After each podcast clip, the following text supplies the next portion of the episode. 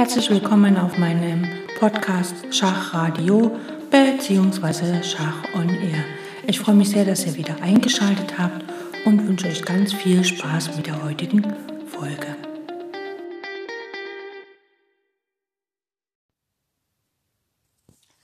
Auch ich habe als Kind mal Schach gelernt und irgendwann wurde es meinen Eltern zu bunt, beziehungsweise meinem Vater, der immer wieder mit mir spielen musste. Oder beziehungsweise meine Eltern dachten, es sei ganz schlau, mir ein Schachbuch zu schenken als Kind. Und im Jahre 1900, ich glaube 84, war es dann soweit und ich bekam ein Schachbuch geschenkt. Oder vielleicht war es auch sogar eher. Es kann sein, dass es sogar eher war. Vielleicht war es so 1982, 83, keine Ahnung. Auf jeden Fall, ich war sehr jung und ich bekam ein Schachlehrbuch. Das ist ein Buch für Kinder ab neun Jahre und ich glaube, ich war noch gar nicht neun Jahre alt. Also, hm. Oder vielleicht war es schon neun. Ich bin 71 geboren, von 81 ist das Buch. Also war ich vielleicht zehn Jahre alt. Jedenfalls habe ich mein allererstes Schachbuch geschenkt bekommen. Ein kleines rotes Büchlein aus der Freizeitreihe des Kinderbuchverlags von Berlin, also Kinderbuchverlag Berlin. Und der Autor ist Kolmar Meyer Puschi. Beziehungsweise habe ich das bis dahin gedacht, dass er das ist. Heute habe ich nachgeschaut. Es ist natürlich ein Pseudonym und der Autor heißt ganz anders. Ein kleines rotes Büchlein. Ähm, damals kostete es 4,20 Mark oder ja 4,20 Mark. Und auf dem Cover, also das ist äh, ja, so fest eingebunden, ähm, ist ein Schachbrett drauf. Und das Schachbrett witzigerweise liegt verkehrt rum, also äh, liegt quasi quer zum Buch. Man könnte jetzt nicht das Buch so schön vor sich hinlegen und anfangen da zu spielen, denn das Feld A1 ist ein weißes Feld und im Schach sollte das ein schwarzes sein. Witzigerweise sind sonst überall, wo Schachbretter abgebildet sind, im Buch selber, also die, die Deckelseiten, also die Seiten äh, zum Deckel hin, da ist ja die Grundstellung aufgemalt und da ist es auch richtig rum. Also da ist weiß und schwarz korrekt und das Feld A1 ist ein schwarzes Feld. Und auch gleich auf der Seite, wo erzählt wird, wie das Schachbrett zu liegen hat, da geht es auch gleich los. Äh, das Schachbrett. Und da heißt es gleich am Anfang, wir wollen gleich mit dem Schwersten beginnen, mit dem Gelände, auf dem das Spiel gespielt wird, mit der Unterlage, ohne die es überhaupt nicht möglich ist, mit dem Schachbrett. Und hier ist, es ist gleich abgebildet, wer Schach spielen will, muss es auswendig lernen. Ne? Und dann Anfänger, Meister und Weltmeister, alle spielen auf dem gleichen Schachbrett. Es hat 64 Felder, 32 schwarze und 32 weiße. Es spielen immer zwei Personen mit oder besser gegeneinander.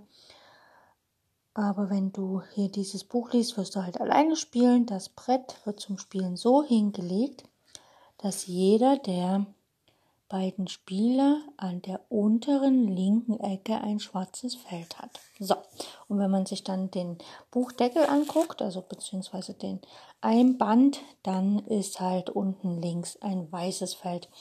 Ein kleines Missgeschick ähm, des Verlags, weil man hätte ja das Brett sicher auch umdrehen können. Ansonsten ist vorne auf dem Bildchen ein, ein, ja, noch ein Bildchen, wo ein bunter Springer, eine Dame und ein Bauer abgebildet ist. Dann spielen da zwei Menschen auch vor dem Taj Mahal. Also heute weiß ich, dass es das Taj Mahal ist. Früher dachte ich, auch zwei arabische Menschen spielen in der Wüste Schach. Dann gibt es noch einen Turm und dann spielen noch zwei ältere Menschen in einem Kinderzimmer Schach. Das heißt, sie spielen so lange Schach, dass sie vergessen haben, dass sie immer älter geworden sind und die haben auch beide einen recht langen Bart. Ich fand das damals immer sehr lustig als Kind und ähm, ja, wie gesagt, auf dem, auf den, wenn man das Buch aufschlägt, dann ist noch auf der Buchinnen, also wo der Buchdeckel ist, die Rückseite davon ist ein großes Schachbrett aufgemalt und dort sind die Figuren quasi in der Grundstellung aufgestellt. Allerdings nicht ganz, die, es gibt immer mal eine Reihe frei, weil ja sonst die Figuren nicht so schön zu sehen gewesen wären. Aber das hat mich als Kind überhaupt nicht gestört. Ich fand es total spannend und habe es auch richtig gern gelesen und ich glaube, ich habe sogar wirklich alle Seiten gelesen und es ist ganz witzig, weil ähm, in diesem Schachbuch, wenn man mal so alte Bücher liest, gibt es natürlich auch, also ich hätte, ich hätte letztlich gedacht, dass ich früher ein anderes Buch hatte, aber ich hatte das kleine rote, denn in diesem Schachbuch, in meinem Schachbuch, äh, gibt es noch Fahrkarten von früher aus DDR-Zeiten, wo ich zur Schule gefahren bin. Nämlich wir hatten so einen grünen Fahrschein, das waren immer so fünf Schnipselchen auf einer so einer Karte, die konnte man abreißen. Die haben 50 Pfennig gekostet, das heißt eine Fahrt, Kurzstrecke, im Bereich Leipzig, da habe ich ja gewohnt, hat quasi 10 Pfennig gekostet. Zieht euch das mal rein. Also ein Schachbuch selbst war schon sehr teuer mit 4,20 Mark. Aber solche Fahrschnipsel, also wenn man da hin und her gefahren ist, man musste die dann immer lochen, haben 10 Pfennig die Kurzstrecke. Und ich glaube genau, es gab noch Langstrecke, da gab es auch sechs, sechs Schnipselchen an einem so ein Dingens. Und also ich glaube, das waren ja sechs Fahrten an einem Schnipselchen und der hat eine Mark gekostet. Also hat es dann ungefähr 18 Pfennig gekostet. Langstrecke, das waren die roten und die grünen waren Kurzstrecke, das waren dann die Kurz äh, für 10 Pfennig. Also es liegt hier noch im Buch als Lesezeichen. Jetzt kann man gucken, wo das Lesezeichen. Und das Lesezeichen liegt dort, warum spielst du Schach? Ja, warum spielen wir denn Schach? Wir spielen als erstes Schach, um den Gegner matt zu setzen. Ähm, das Buch hat so ein bisschen äh, auch natürlich sozialistisch ist es angehaucht. Ich glaube, es gab sogar mal ein Kapitel ähm, äh, Schach als Sport. Und da geht es halt auch äh, um das Thema, äh, wie das so im Sozialismus ist. Es gibt auch ein langes Kapitel über äh, die Schacholympiade in Leipzig 1960. Total spannend. Ähm, ich vermute, Genau, Schach als Sport. Schaue ich mal. Hier Kunstspiele. Man kann das auch ein bisschen künstlich machen, also so erfundene Stellung. Das hat mich nicht so sehr interessiert. Mich hat das dann mehr interessiert. Schach als Sport und immer schon wenn die Menschen Schach spielten, bestand das Verlangen festzustellen, wer denn nun eigentlich der beste Spieler sei.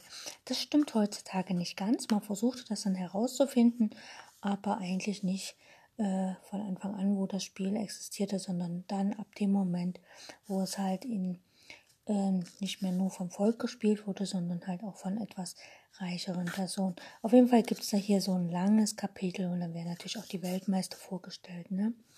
Also 1927 wurde nun zum ersten Mal äh, ein Russe Weltmeister, nämlich Alexander Aljaschin. Er trug diesen Titel bis zu seinem Tode bis 1946. Das steht hier in dem Buch. Also ich habe damals schon sehr viel gelernt und äh, ich muss sagen, was ich mir aus dem Buch gemerkt habe, war halt, wie man Schach spielt, allgemein. Ne? Und es ist witzig, in diesem Buch sind auch ähm, Eröffnungen drin. Also es geht, erst, es beginnt ganz normal mit dem Schachbrett, die Figuren, wie sie aufgestellt werden, die Ganger der Bauern und Türme, dann kommt die Läufer, die Dame, dann der Springer, dann der König, dann wie gesagt, warum man Schach spielt, also um Schachmatt zu setzen, dann wird auch Schachmatt erklärt, dann gibt es gleich die erste Schachpartie, nämlich ein Schäfermatt, dann die kürzeste Partie, ich vermute mal, dass das dieses Narrenmatt ist. Ich schlage jetzt hier nicht auf, ich will jetzt hier nicht groß rumblättern. Dann die längste Schachpartie. Da geht es halt eher darum, dass es ähm, so eine Fernschachpartie war, die sehr lange dauert. Dann gibt es noch einen kurz, kurzen Sizilianer. Da wird nebenbei auch das Wissen vermittelt, dass halt die sizilianische Eröffnung in Sizilien quasi oft gespielt wurde und daher auch der Name kommt. Dann kommen einige Endspiele, also Dame und König gegen König.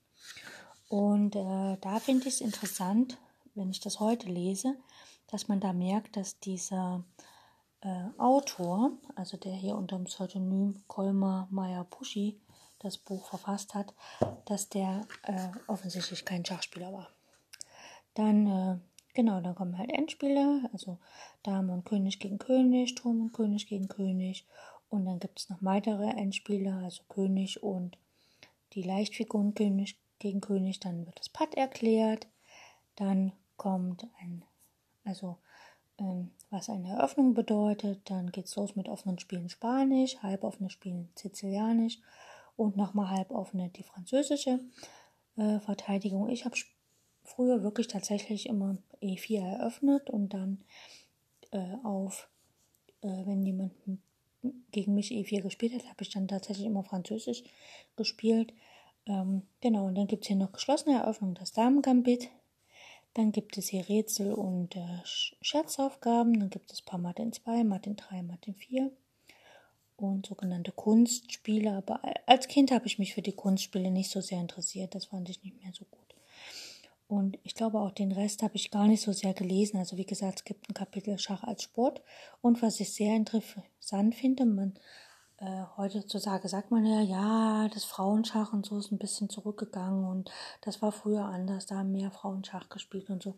Aber schon allein in diesem kleinen Büchlein hier hat man äh, Schach und die Mädchen äh, als Kapitel aufgenommen. Also man hat da schon das Thema sich, ähm, also sich dem Thema praktisch dem Thema Energie gegeben und sich damit beschäftigt. Und dann gibt es noch eine Auflösung der Rätsel, so mit Zeichen- und Worterklärungen. Also hier hinten ist ein ganz kleines Lexikon, das zum Beispiel äh, erklärt, dass ein Diagramm ein Schaubild ist. Also ein Diagramm ist ein Bildchen mit der Schachstellung und Doppelbauern. In der Grundstellung hat man auf jeder Linie, das ist ja richtig, A, B, C, D, E, F, G Linie, einen eigenen Bauern zu stehen.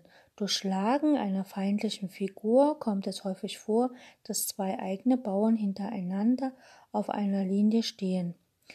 Seltener sind sogenannte Trippelbauern, also drei Bauern auf einer Linie. Also er erklärt gar nicht, dass, dass zwei Bauern auf einer Linie ein Doppelbauer ist, sondern er schreibt halt irgendwas und man muss dann letztlich selber herausfinden, ah, okay, damit ist Doppelbauer gemeint. Einzelbauer, den Begriff gibt es im Schach eigentlich gar nicht. Das ist ein Bauer, dessen Kollegen links und rechts im Kampf äh, gefallen sind, so dass es nicht auf ihre, äh, dass dieser nicht auf ihre Hilfe rechnen kann. Heute nennt man das nicht Einzelbauern, sondern isolierter Bauer, also Isolani. Genau, dann gibt es noch Ampassant, das ist im Vorbeigehen schlagen und da wird gleich die Seite angegeben, wo man das findet. Dann gibt es hier noch einen Freibauer. Das ist ein Bauer auf dem Wege zur Verwandlung in einen Offizier. Kein feindlicher Bauer ihn mehr aufhalten kann. Also, ja, Freibauer halt. Ne? Dann werden hier so verschiedene Gabeln erklärt, Gambit und so. Also hier gibt es so ein ganz klitzekleines Lexikon, was was heißt. Was ich persönlich nicht so schlecht finde. Dann gibt es hier auch so ein kleines Schemata, wie ein König aussieht, Dame und so. Alles das, was klassisch in Schachbüchern halt. Am Anfang ist es hier in diesem Schachbuch ganz ans Ende gerückt, was ich persönlich gar nicht so schlecht finde, weil für Kinder, die jetzt so neun, zehn Jahre alt sind und das Schachbuch von Anfang an lesen, ähm, für die ist es natürlich wichtig und interessant, wie geht's los, wie ziehen die einzelnen Figuren und so weiter. Und ich finde zum Beispiel beim Springer sehr spannend, dass sie erst ein Bildchen malen, wo ein Springer steht und dann werden alle Felder markiert, die um ihn drumherum sind. Das sind nämlich die Felder, wo er drüber hüpft. Und dann werden halt die Felder markiert, wo er tatsächlich hin kann mit Kreuzchen. Und das wird für mehrere Springer halt über mehrere Seiten erklärt. Also den Springer zu erklären, haben sie sich in diesem Buch, hat sich der Autor sehr viel Zeit genommen. Und das finde ich auch okay. Also allgemein für wie die Figuren ziehen wurde sich hier viel Zeit genommen, also auch für die Rochade und so. Und ich finde, das wurde sehr gut kindgerecht erklärt. Allerdings, wenn man so als Schachlehrer drauf guckt, dann könnte man natürlich sagen, hm, da ist Verbesserungspotenzial, beziehungsweise da ist noch viel Luft nach oben.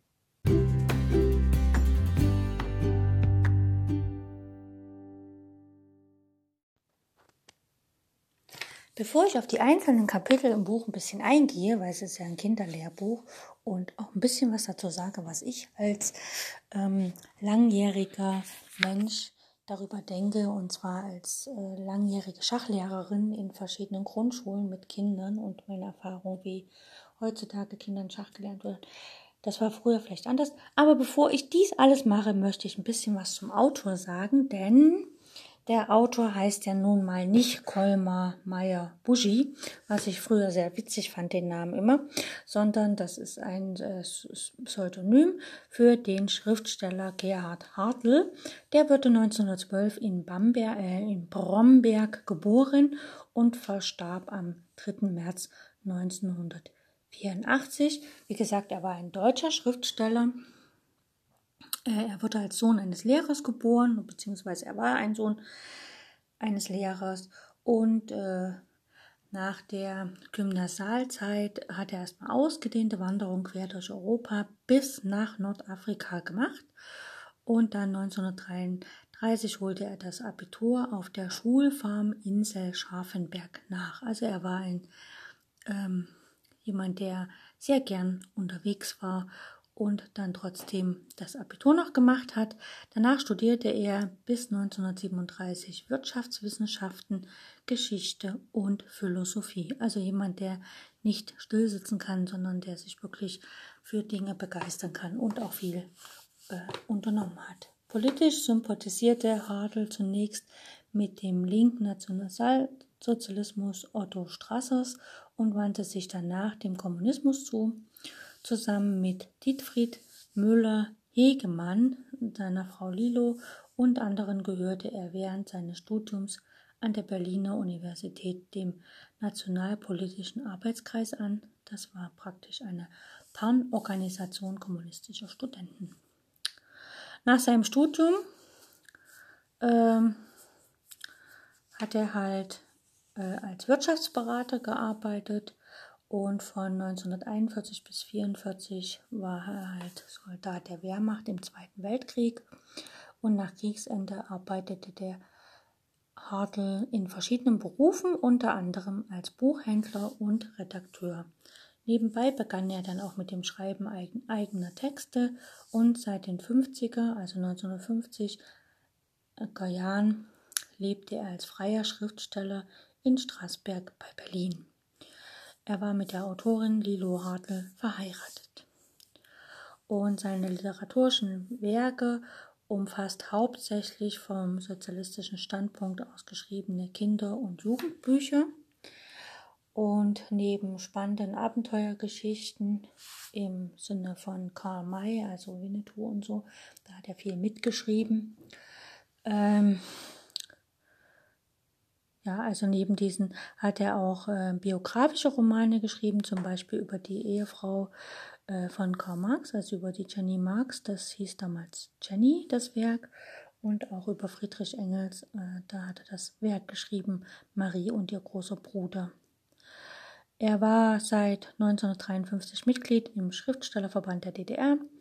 1966 erhielt er den Preis des Ministeriums für Kultur der DDR für Kinder- und Jugendliteratur 1968 gemeinsam mit seiner Frau Lilo Hartl den Nationalpreis der DDR sowie 1982, also relativ kurz vor seinem Tod, den Vaterländischen Verdienstorden in Bronze. Und er ist äh, in der Künstlerabteilung auf dem Zentralfriedhof Friedrichsfelde bestattet. Äh, seine Werke, vielleicht ist ein bisschen bekannter das Werk ähm, Saalefahrt. Und zwar ist das auch in dem ähm, Kinderbuchverlag der DDR, also Kinderbuchverlag Berlin der DDR 1964 unter seinem Pseudonym Kolmar Meyer Buschi erschienen. Dann gibt es, wie gesagt, das Werk Marie und ihr großer Bruder, also diese Biografie äh, von Friedrich Engels. Und später hat er dann noch Der letzte Ritter geschrieben und so einige ähm, Werke ja, wir bauen die schönsten Boote. Also ähm, äh, aus allen Biografien, die ich von ihm gefunden habe, geht nicht hervor, dass er Schach spielen kann. Und äh, man merkt es auch im Buch, vielleicht kann er selber Schach spielen, aber er ist kein Schachspieler, wie man das heutzutage äh, von einem äh, Autor, der ein äh, Kinderschachbuch schreibt oder ein Schachbuch verfasst, eigentlich nahezu erwartet. Also heutzutage ist es so, wenn man sich die, die Literaturlandschaft auf dem Schachbuch, also wenn man im Bereich Schach sich die Bücher alle anschaut, dann insgeheim erwarten eigentlich zum Beispiel die Eltern oder so, dass, dass, dass die Literatur von einem Schachspieler verfasst ist. Also zum Beispiel sehr gerne wird von den Eltern gekauft äh, äh, die Bücher von Kasparov, ne? mein erstes Schachbuch von Kasparov obwohl das jetzt vielleicht pädagogisch nicht schlau angelegt ist, weil man halt immer sagt, okay, wenn jemand sehr gut Schach spielen kann, dann kann er Anfängern das Schachspiel nicht sehr gut vermitteln. Und deshalb ist es vielleicht gar nicht so dumm gewesen, jemanden ein Schachbuch äh, schreiben zu lassen, der jetzt vielleicht vom schriftstellerischen her und vom pädagogischen her ähm, das ein bisschen besser kann als ein Schachspieler direkt. Aber es gibt auch wunderbare Schachbuchautoren, die Schachbücher für Kinder verfasst haben, die wirklich ganz toll sind. Also ich denke da nur an das Buch, ähm, ähm, die, also hier Bauern, starke Bauernregeln von Burkhard Starke oder auch ein Schachbuch von äh, Bodo Stark für Kinder. Also da gibt es hervorragende Werke. Oder jetzt, wenn man mal schaut, die ganzen Lehrbücher der Stappenmethode, obwohl die wirklich auf Lehr Lehrbuchmäßig angelegt sind. Also das sind keine Bücher, die ein Kind gerne mal zur Hand nimmt und liest, sondern das sind eher so wirklich Aufgabensammlungen. Also vor allem die Stappenmethode zum Beispiel gibt es ja ganz viele solche Aufgabensammlungen und Hefte. Und das sind, das ist ja wieder kein Buch für Kinder direkt, ne? Und heutzutage sind die Kinder, äh, die Kinderbücher ein bisschen bunter gestaltet. Und wie gesagt, Eltern schauen halt genauer und kritischer hin, wer hat denn das Buch verfasst und ist das jemand, der tatsächlich auch selber Schach spielen kann. Da wäre es damals in der DDR, wären da die Eltern sehr enttäuscht geworden äh, gewesen. Aber wie gesagt, das Buch ist wunderhübsch und ich gehe gleich ein bisschen mehr darauf ein.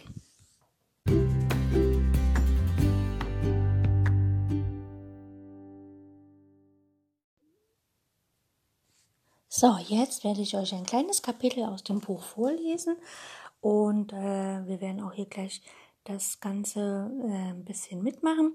Und zwar Endspiele, König, äh, Dame und König gegen König. Wir sahen drei Beispiele für schnelle Mats, die möglich waren, weil einer der beiden Spieler einen groben Eröffnungsfehler machte. Solch einen Eröffnungsfehler muss man als Schachspieler erkennen und wenn er vorkommt, muss man ihn ausnutzen. Also hier ist ganz klar, wenn da jemand einen Fehler macht, dann darf man kein Mitleid haben, einfach den Fehler ausnutzen. Was ich halt nicht ganz, also aus heutiger Sicht nicht ganz kindgerecht finde, ist halt immer das Wort müssen, müssen, müssen. Das sollte man, glaube ich, ein bisschen vermeiden. Allerdings, äh, das Buch wo, erschien 1962, da hat man da noch nicht so drauf geachtet. Aber die meisten Partien, die gespielt werden, enden erst dann, wenn einer der beiden Spieler eine deutliche materielle Überlegenheit erlangt hat. Jetzt kommt noch ein bisschen was Erklärung. Materielle Überlegenheit heißt Überlegenheit an Material. Und es ist eine Redensart, die heute sehr gebräuchlich ist. Material, das sind die Figuren. Materielle Überlegenheit also bedeutet, einer der beiden Spieler besitzt mehr oder stärkere oder nur stärkere Figuren. Also hier erklärt ein bisschen, was materielle Überlegenheit bedeutet ähm, und äh, vertuscht so ein bisschen den Fakt, dass materielle Überlegenheit heißt, ich habe mehr Material und gewinne. Allerdings ist ja manchmal auch eine Schachpartie entschieden, weil Schachmatt gesetzt wird, ohne dass man mehr Material hat. Man opfert einfach alles und setzt dann matt äh, und hat dann im Grunde genommen nicht mehr Material. Also dann ist die materielle Überlegenheit auch futsch. Man opfert ja alles weg, damit man matt setzen kann. Das heißt also, hier ist jemand, der ähm, versucht, ein Thema so ein bisschen einspurig zu erklären. Und äh, das ist okay, weil Kinder, äh, also ich meine, ich damals, mir hat es ja nicht geschadet äh, und ich denke nur, wenn ich mehr Material habe, ich habe irgendwo aus dem Buch scheinbar auch gelernt, wenn ich mit weniger Material habe, muss ich einfach matt setzen. Das ist so meine Regel, wenn ich, wenn ich weniger habe, wenn ich jetzt irgendwo ein paar Bauern verloren habe oder irgendwie was schiefgegangen ist, dann muss ich einfach jetzt mich auf den König stürzen. Ich habe keine Wahl. Ich muss alles reinsetzen, alles daran setzen, den Gegner matt zu setzen, weil nur da habe ich ja dann tatsächlich gewonnen. Okay, schauen wir mal hier weiter.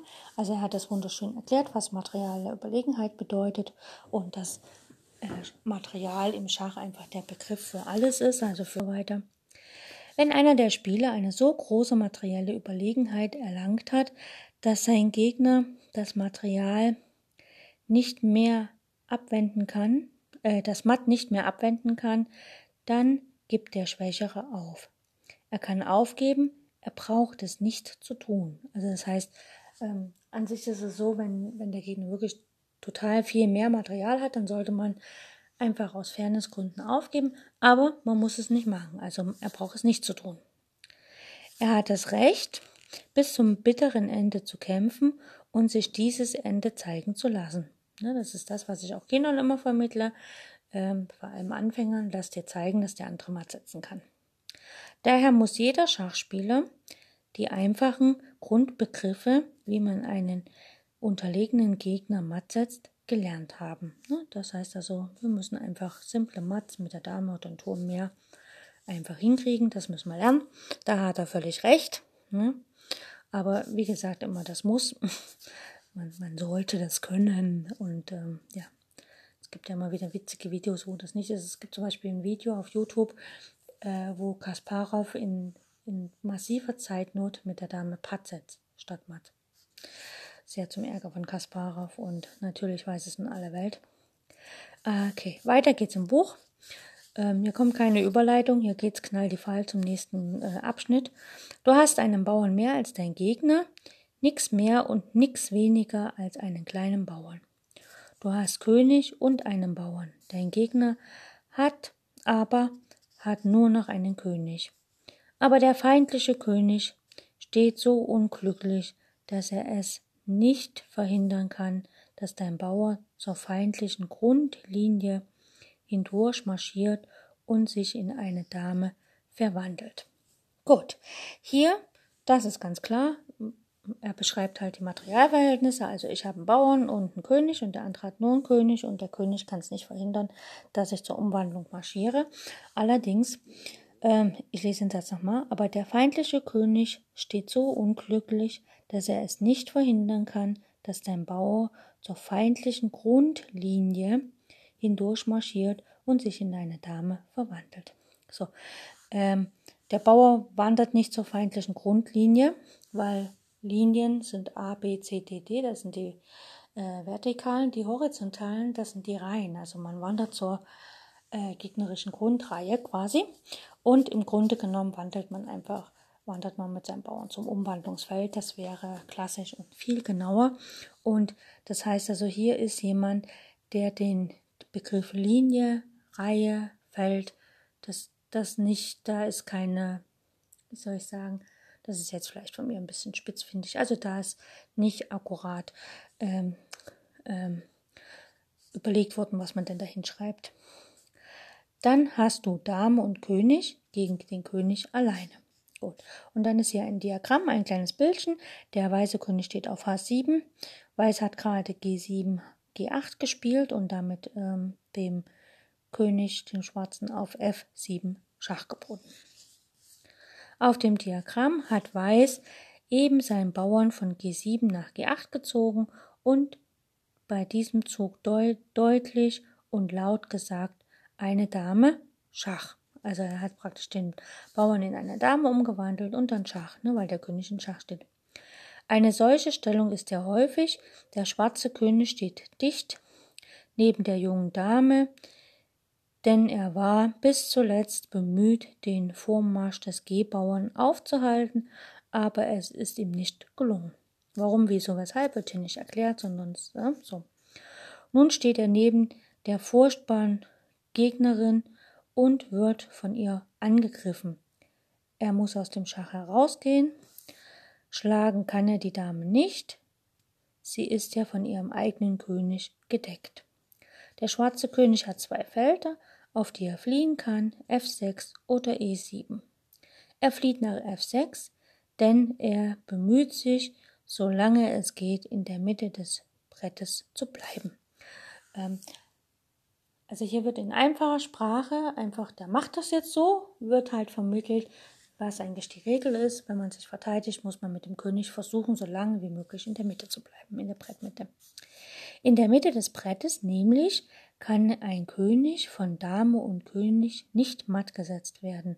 Weiß muss den schwarzen König an den Rand des Brettes treiben und sonst, sonst kann er ihn, sonst kann er nicht gewinnen. Ne? Also man hat ja nicht gewonnen, weil man noch nicht matt gesetzt hat. Also muss er den schwarzen König an den Rand drängeln. Gut, sehr gut erklärt. Aber es ist leider nicht schwer, den einsamen König an den Rand zu treiben. Es gelingt immer und ohne große Mühe. Also das ist sehr optimistisch und ich finde es halt in so einem kleinen Kinderschachlehrbuch sehr gut, dass man halt so optimistisch sagt, ja, das ist alles kein Problem hier, das geht ganz einfach oder macht keine große Mühe.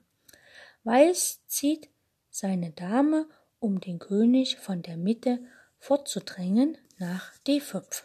Ne? Also die Dame stand ja auf G8 und sie geht jetzt nach D5. Also weißer König H7, schwarzer F6 und die Dame geht nach D5. Hier wird allerdings nicht gesagt, also zumindest habe ich es ja nicht gesehen, dass die Dame sich auf dem Feld bewegt, was im Springerabstand zum schwarzen König steht. Also das wird hier nicht gesagt, aber ist egal, sie geht nach D5. Seht euch die Stellung auf dem Schachbrett an. Von allen acht Feldern, die ihn umgeben, hat der schwarze König nur noch eines, das er betreten kann, nämlich das Feld E7. Er geht dorthin. König F6 geht nach E7. Steht zumindest hier klassisch mit Notation. Sehr gut gemacht. Er hat jetzt, es hat jetzt für Weiß keinen Zweck, einen neuen Damezug zu machen. Denn mit der Dame allein kann er den feindlichen König nicht matt setzen. Er braucht dazu die Hilfe seines Königs. Er zieht daher seinen König heran, König H7 nach G6. Ne, also der König, der Schwarze geht nach F7 und der Weiße geht nach G6. Wenn das jetzt die achte Reihe wäre, ne, also wenn das nicht die siebente wäre, sondern die achte, also wenn der König nach E8 gehen würde und die Dame würde auf äh, D6 stehen und dann geht der König nach, von H8 nach G7, dann wäre es Patt. Und das finde ich ist halt schade, dass das hier nicht so explizit nochmal äh, erwähnt wird, dass es natürlich auch die Pattgefahr gibt, denn wenn man sich das jetzt so angewöhnt, denkt man, naja, ich kann das eine Reihe weiter vorne machen, also auch eine weiter Reihe, Reihe weiter hinten, aber dann würde man halt jetzt matt gesetzt, Patt gesetzt haben. Und das ist schade. Deswegen würde ich im Schachbuch halt erwähnen, okay, wenn der König von F6 nach E7 geht, dann setze ich mit meiner Dame nach. Ich setze mit meiner Dame so lange nach, bis ich auf der siebten Reihe stehe und der gegnerische König auf der achten Reihe und dann laufe ich mit dem König ran und setze matt. Das ist, geht langsamer, aber für Kinder ist das Schema F deutlich von der Pädagogik her und vom Vermitteln her, wie Schach funktioniert, leichter. Und man sagt dann auch immer, dass die Dame im Springerabstand zum König steht, außer wenn der König in der Ecke steht. Ne? Gibt es eine Ausnahme. Aber er hat es ja so erklärt, ich meine, ich habe es trotzdem hingekriegt, aber ich habe oft genug meinem Papa Patt gesetzt mit dieser Regel hier. Ne? Und und habe es dann immer wieder irgendwo verdorben. Gut, der König geht also nach G6, König H7 geht nach G6. Ja. Also es hat jetzt keinen Zweck und dann muss der König heran. Nun hat der schwarze König nur noch zwei Felder, auf die er ziehen kann. E8 oder F8. Und diese beiden Felder liegen schon am Rand des Schachbretts. Das ist wunderbar. Wenn Schwarz seinen Kön den König nach F8 zieht, kommt die Dame im nächsten Zug nach F7 und Schwarz ist matt. Also zieht Schwarz nach E8. Der weiße König aber rückt näher heran, nämlich König G6 nach F6. Ne? Und das ist das Witzige, dass der, ja, also der König geht nach E8 und der ähm, Weiße König geht nach F6. Es wird ja nicht erklärt, warum man nicht nach G7 geht. Ne? Aber er geht halt nach F6. Gut. Der schwarze König hat nur noch ein Feld, das er betreten kann. Es ist, er ist am Zug und er muss ziehen. Es bleibt ihm nichts anderes übrig. Und dann steht hier König E8 nach F8. Und nun kann die weiße Dame auf drei Arten den schwarzen König töten. Sehr makaber, aber es steht hier so. Ganz aus der Entfernung, sie zieht nach A8. Etwas näher heran, sie geht auf das Feld D8. Oder sie rückt dem Feind dicht auf den Pelz, damit D5 nach F7. Und der schwarze König ist matt. Das Spiel ist aus. Dame und König gegen König allein bedeutet immer ein schnelles Ende, gleich wo die Figuren sich auf dem Brett befinden. Es gelingt der überlegenden Partei mühelos den feindlichen König an den Rand des Brettes zu treiben und matt zu setzen. Es ist so einfach, dass die meisten Schachspieler darauf verzichten, es sich von ihrem Gegner zeigen zu lassen.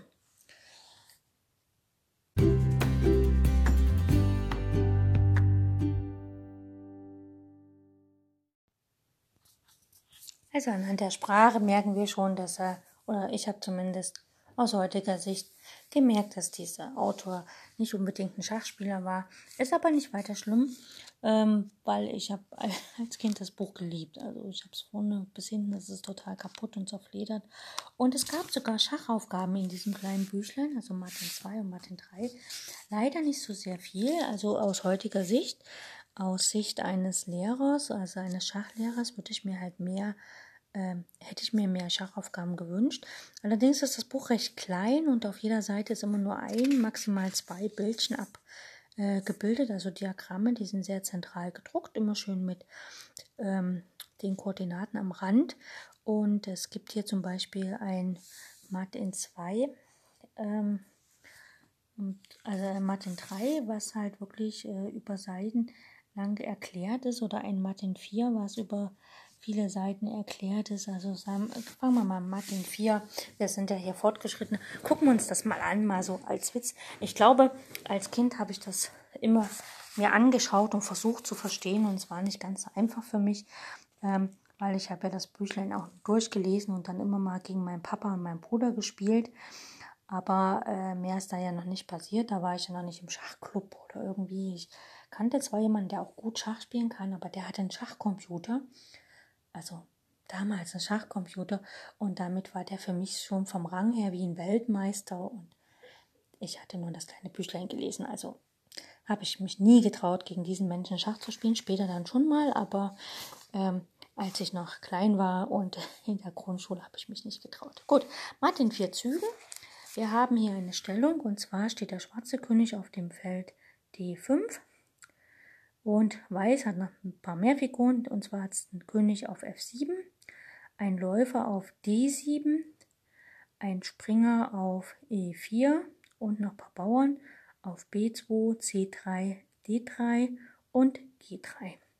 Wie gesagt, Weiß ist am Zug und soll natürlich hier in vier Zügen matt setzen.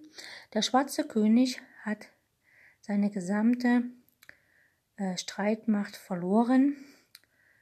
Nicht ein Bauer ist ihm mehr geblieben. Der weise König aber hat noch vier Bauern, einen Läufer und einen Springer. Und dann soll man sich das Bild anschauen. Schwarz gewinnt dieses Spiel immer. Er braucht nur einen seiner Bauern in eine Dame zu verwandeln und dann ist das Mattsetzen ein Kinderspiel. Aber in vier Zügen ist das natürlich nicht zu schaffen. Also in vier Zügen kann man nicht den Bauern umwandeln, denn alle Bauern brauchen mindestens fünf, also brauchen fünf Schritte, um einzuziehen. Der schwarze König ist umgeben von seinen Feinden. Er hat nur noch ein Feld, das er betreten kann, das Feld C, äh, E5, E5, C5, C5. Nee, C5 ist E5, kann er noch betreten. Ist ja hier echt piepsig geschrieben. Er marschiert zwischen D5 und E5 dreimal hin und her, dann ist er matt. Aber wie? Man muss nämlich sehr aufpassen, dass er nicht patt wird. Und wer setzt ihn matt? Knobelt daran herum, ihr werdet es schon herausfinden. Aber wer gleich auf der letzten Seite nachsieht, ist faul und sollte sich schämen. Ja, das ist so. Also, wir haben hier er hat ja schon sehr viele Hinweise gegeben, uns der Autor. Also wir haben hier eine Stellung, König F7, Läufer D7, Springer E4 und dann die Bauern B2, C3, D3 und G3.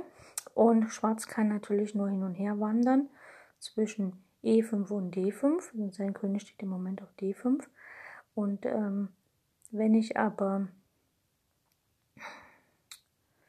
ähm, den König sozusagen von, also ich kann nicht mit meinem Bauern matt setzen, das funktioniert nicht. Ne? Also wenn ich mit meinem Bauern von D3 nach D4 gehe, um auf E5 matt zu setzen, dann hat Schwarz ja immer noch das Feld ähm, D5. Also ich krieg's mit den Bauern ja nicht so hin, ne? weil ich muss ja als erstes irgendwie, ja, also auf jeden Fall ist dann ein Bauer umgedeckt, wenn ich versuche, mit dem Bauern mal zu setzen. Und das ist natürlich sehr schade. Ich habe nur vier Züge Zeit und ihr könnt ja mal knobeln.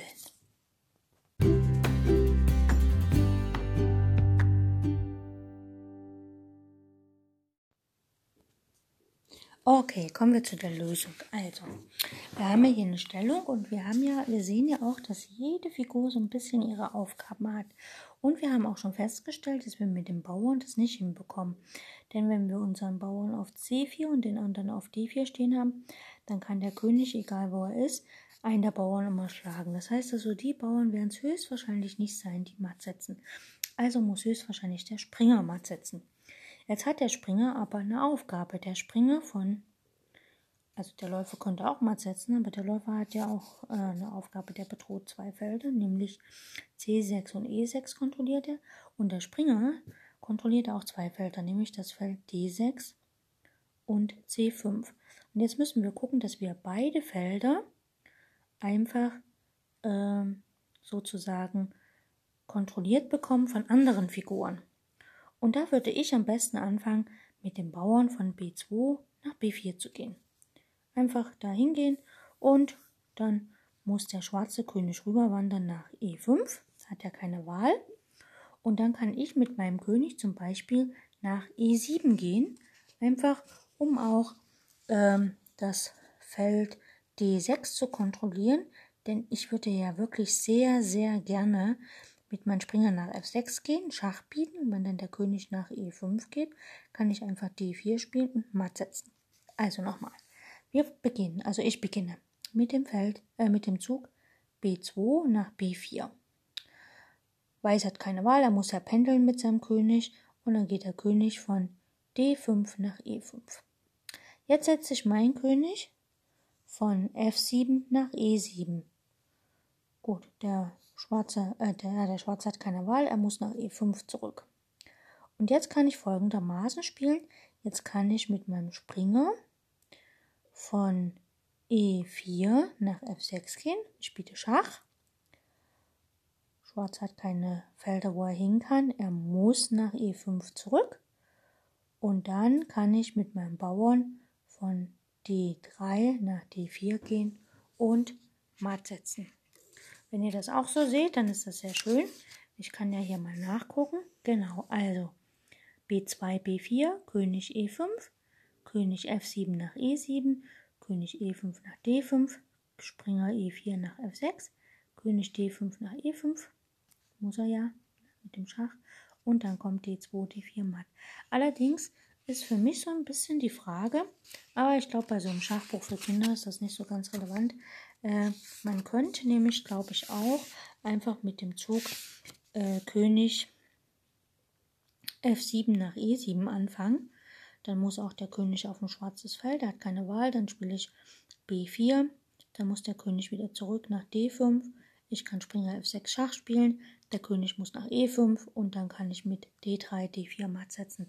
Ich glaube, das ist das gleiche. Das heißt also im Sinne von Problemschach ist das keine gute Aufgabe, weil es keinen eindeutigen ersten Zug gibt, denn man kann die ersten beiden Züge austauschen.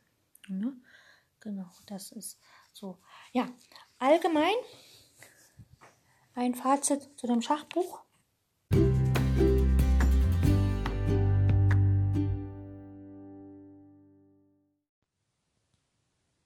Also bevor ich ein Fazit über das Schachbuch gebe, möchte ich euch noch das Kapitel Das Schach und die Mädchen vorlesen, weil das irgendwie ganz süß ist und ähm, ähm, ja, so ein bisschen die Sichtweise der damaligen politischen Führung oder der Leute, die halt daran auch beteiligt waren, das Buch zu schreiben, irgendwie widerspiegelt. Also alle Eigenschaften, die ein Mensch braucht, um Schach spielen zu können, besitzen Mädchen und Jungen in gleicher Weise. Sehr löblich. Ein Gedächtnis, um die Regeln zu behalten, einen Verstand, um die Regeln zu gebrauchen, Aufmerksamkeit und Kombinationsgabe, Fantasie und Freude am Spiel, ich glaube sogar Hartnäckigkeit und Ausdauer und Mut, die kämpferischen Eigenschaften, die das Schachspiel erfordert, besitzen die Mädchen ebenso wie die Jungen. Woran mag es liegen, dass überall auf der Welt, wo Schach gespielt wird, die Jungen eifriger dabei sind als die Mädchen? Woran liegt es, dass in der Vergangenheit unter allen großen Schachspielern nie ein Mädchen oder eine Frau war? Es liegt daran, dass die Frauen in all den tausend Jahren, seitdem es dieses Spiel gibt, nicht gleichberechtigt waren. Der Mann, wenn er seine Tagesarbeit hinter sich hatte, setzte sich hin und spielte mit seinem Freund Schach. Die Frauen dieser Schachspieler, die auch den ganzen Tag gearbeitet hatten, besserten, besserten unterdessen die zerrissene Wäsche aus oder strickten Strümpfe oder stickten Rosen auf eine Kaffeedecke. Hm. Kaffeedecke. Immer und zu allen Zeiten galt es als moralisches Gesetz, die fleißige Hausfrau, die gute Mutter, die das ehrsame Mädchen und die brave Magd, sie haben keine Zeit zum Spielen. Und genau das finde ich hier so faszinierend. Das ist einfach das, was man halt sagt, okay, die Frauen und Mädchen haben halt nicht so viel Zeit, sich mit Schach zu beschäftigen und deshalb sind sie im Schach schlechter. Ähm, ganz klassisch hier alles über einen Kamm geschert wird. Ist auch okay. Und als das Buch entstand und damals geschrieben wurde, da gab es die sogenannten Polka-Schwestern noch gar nicht, weil die sind erst ein bisschen später auf die Welt gekommen.